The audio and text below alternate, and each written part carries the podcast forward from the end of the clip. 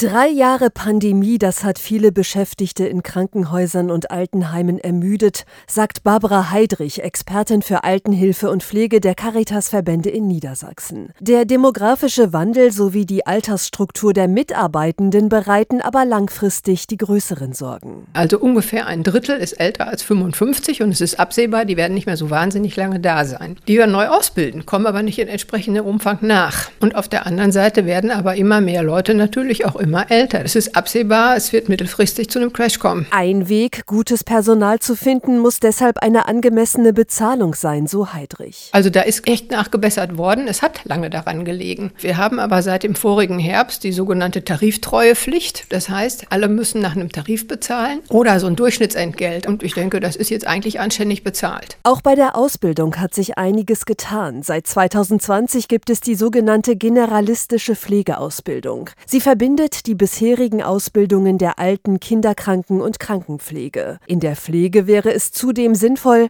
die Menschen schneller in Arbeit zu bringen, so die Expertin. Wir werden nämlich in Zukunft vermehrt Assistenzkräfte brauchen und da ist es so, dass in Niedersachsen die Ausbildung noch zweijährig ist. Und es würde sehr erleichtern, weil unser Nachbarland NRW hat bereits eine einjährige Ausbildung, wenn wir das auch hätten. Allerdings auch im Handwerk oder der Verwaltung buhlen Arbeitgeber um junge Menschen. In den Augen von Heidrich hat der Pflegesektor dabei einen entscheidenden Pluspunkt. Man hat mit Menschen zu tun und man erkennt sofort, was passiert. Das hat man im Büro zum Beispiel nie. Also man sieht sofort, der Mensch freut sich, dem geht es besser. Der Pflegeberuf als solcher ist, glaube ich, wirklich schön.